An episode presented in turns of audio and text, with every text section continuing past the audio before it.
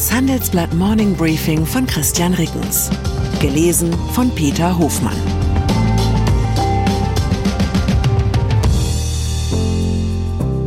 Guten Morgen allerseits. Heute ist Freitag, der 21. April, und das sind unsere Themen. Krisenstimmung bei Aldi Nord. Mercedes profitiert von Boom bei teuren Modellen. Grünen interner Streit um Photovoltaik. Nach einer kurzen Unterbrechung geht es gleich weiter. Bleiben Sie dran. Sie leben Fairness, Kultur und Werte? Zeigen Sie Ihr Engagement als Arbeitgeber und werden Sie Teil der Fair Company Initiative. Mit der Fair Company Initiative zeichnet das Handelsblatt Unternehmen aus, die insbesondere Berufseinsteigern und Young Professionals ein faires, attraktives Arbeitsumfeld bieten. Zu den entscheidenden Werten gehören unter anderem das Engagement für Mitarbeitende, Diversity und Chancengleichheit, Nachhaltigkeit und gesellschaftliche Verantwortung. Erfahren Sie jetzt mehr unter faircompany.de. Supermärkte. Mit Aldi Süd und Aldi Nord ist es ein bisschen wie mit Prince William und Prince Harry. Der südliche der beiden Einzelhandelskonzerne hat die adretteren Filialen und das größere Sortiment.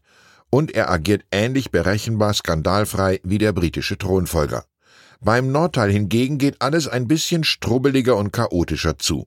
Dafür ist es aber auch deutlich unterhaltsamer, so etwa vor einigen Jahren, als die beiden Firmenerben Theo Albrecht Junior und Babette Albrecht öffentlich um die Macht bei Aldi Nord rangen. Dieser Streit ist inzwischen beigelegt, auch weil der Prince Harry unter den deutschen Discountern ganz andere Probleme hat. Auf einer Managementkonferenz im vergangenen November wurden die versammelten Aldi-Führungskräfte mit einer schockierenden Zahl konfrontiert. Das hat das Handelsblatt erfahren. Demnach ist Aldi Nord gruppenweit auf eine operative Umsatzrendite von mehr als einem Prozent minus gekommen. Das bedeutet also rote Zahlen bei der einstigen Gewinnmaschine. Thorsten Hufnagel ist der starke Mann bei Aldi Nord. Er muss nun zeigen, dass er auch Turnaround kann. Und wenn er für Aldi insgesamt ein paar Marktanteile zurückerobert, käme das auch gelegen. Die sind in den vergangenen Jahren nämlich deutlich gesunken. Autos. Definitiv keine Probleme mit der operativen Marge hat derzeit Mercedes-Benz. Der Autobauer hat im ersten Quartal besser verdient als am Finanzmarkt erwartet. Die bereinigte Umsatzrendite im Hauptgeschäftsfeld Pkw hat nach vorläufigen Zahlen mehr als 14 Prozent betragen, während Analysten im Schnitt mit 13 Prozent gerechnet hatten. Der bereinigte Betriebsgewinn im Quartal hat sich auf mehr als 5 Milliarden Euro belaufen. Das sind knapp 4 Prozent mehr als vor Jahresfrist. Der Autobauer hat von hoher Nachfrage nach besonders gewinnträchtigen Spitzenmodellen profitiert, wie Klimaschützer, jetzt bitte nicht weinen, dem Mercedes Maybach oder der G-Klasse. Politik. Während sich die halbe Welt um die Monster-SUVs mit dem Stern reißt, ringen die grün geführten Bundesministerien um den richtigen Weg zur Klimaneutralität. Es handelt sich um die Ministerien für Wirtschaft, Landwirtschaft und Umwelt. Konkret geht es um das von Wirtschaftsminister Robert Habeck ausgegebene Ziel für Photovoltaik.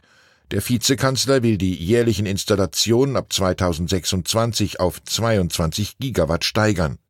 Im laufenden Jahr liegt das Ziel noch bei 9 Gigawatt. Habeck will verankern, dass die Hälfte dieses Zubaus auf Freiflächen stattfindet.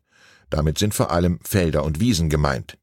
Die von Cem Özdemir und Steffi Lemke geführten Ministerien für Landwirtschaft und Umwelt halten das nach Handelsblattinformationen für problematisch. Sie sorgen sich um den Flächenfraß. Täglich würden deutschlandweit mehr als 50 Hektar mit Gebäuden oder Straßen überbaut. So heißt es vom Deutschen Bauernverband. Wenn die Hälfte des von Habeck geplanten Ausbaus auf Freiflächen stattfinde, kämen bis 2030 schätzungsweise mehr als 20 Hektar pro Tag hinzu. Die Alternative wäre Photovoltaikausbau ausschließlich auf Dächern und an Fassaden zu betreiben. Das dauere zu lange, argumentiert Team Habeck. Ukraine. Der ukrainische Präsident Volodymyr Zelensky hat die NATO aufgefordert, auf ihrem Gipfel im Juli den Weg zur Aufnahme seines Landes freizumachen. Weder in der Ukraine noch in Europa noch in der NATO würde die Mehrheit der Bevölkerung verstehen, wenn Kiew keine, Zitat, wohlverdiente Einladung erhielte. Das hat Zelensky am Donnerstagabend in seiner täglichen Videoansprache gesagt. Zuvor hatte er erstmals seit Beginn des russischen Angriffskriegs NATO-Generalsekretär Jens Stoltenberg in Kiew empfangen. Bundesverteidigungsminister Boris Pistorius geht davon aus, dass eine Entscheidung über den NATO-Beitritt der Ukraine erst nach Ende des Kriegs getroffen wird.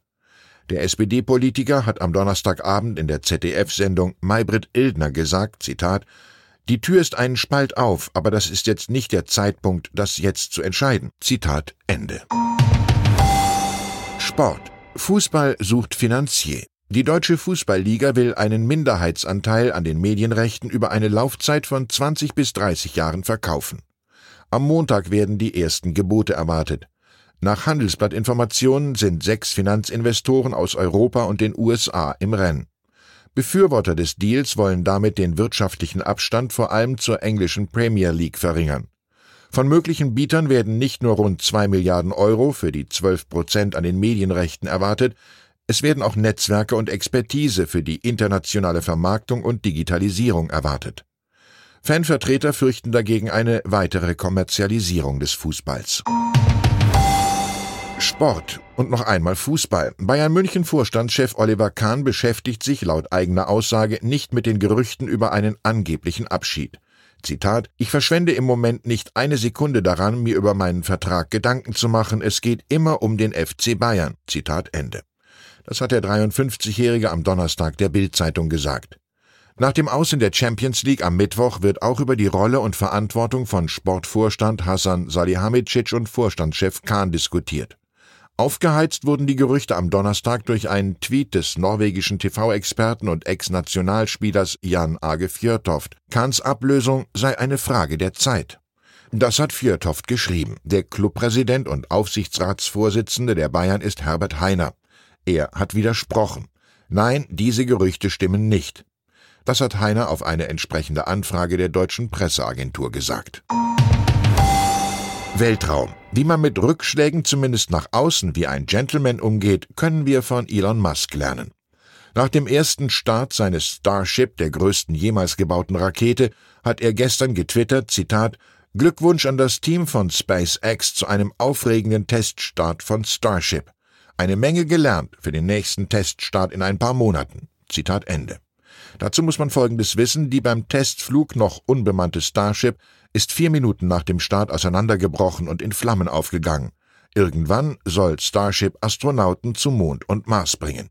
Ich werde mir ein Beispiel an Musk nehmen und versuchen, mich künftig etwas weniger zu echauffieren, wenn mein Fahrrad mal wieder einen Platten hat. Ihnen wünsche ich einen aufregenden, freitäglichen Teststart ins Wochenende. Herzliche Grüße, Ihr Christian Rickens.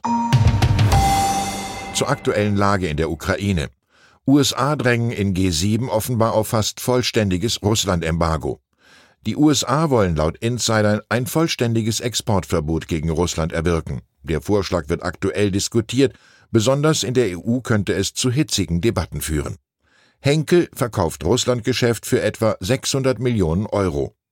Konsequenz aus dem russischen Angriff auf die Ukraine, der Konsumgüterkonzern gibt seine Geschäftsaktivitäten an lokale Finanzinvestoren ab.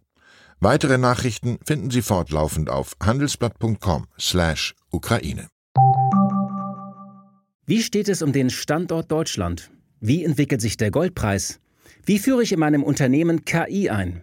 Ich bin Horst von Butler, Chefredakteur der Wirtschaftswoche und jeden Tag liefern wir Ihnen Analysen, Kommentare, Reportagen und Hintergründe, damit Sie fundierte Entscheidungen treffen können sei es für Ihr Geld, Ihre Immobilien, für Ihre Karriere oder für das eigene Unternehmen.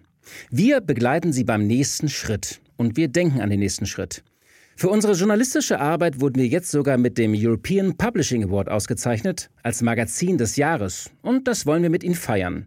Auf vivo.de slash ausgezeichnet können Sie jetzt drei Monate lang die Vivo zum halben Preis lesen. Also da würde ich ja zuschlagen. Ich freue mich auf Sie.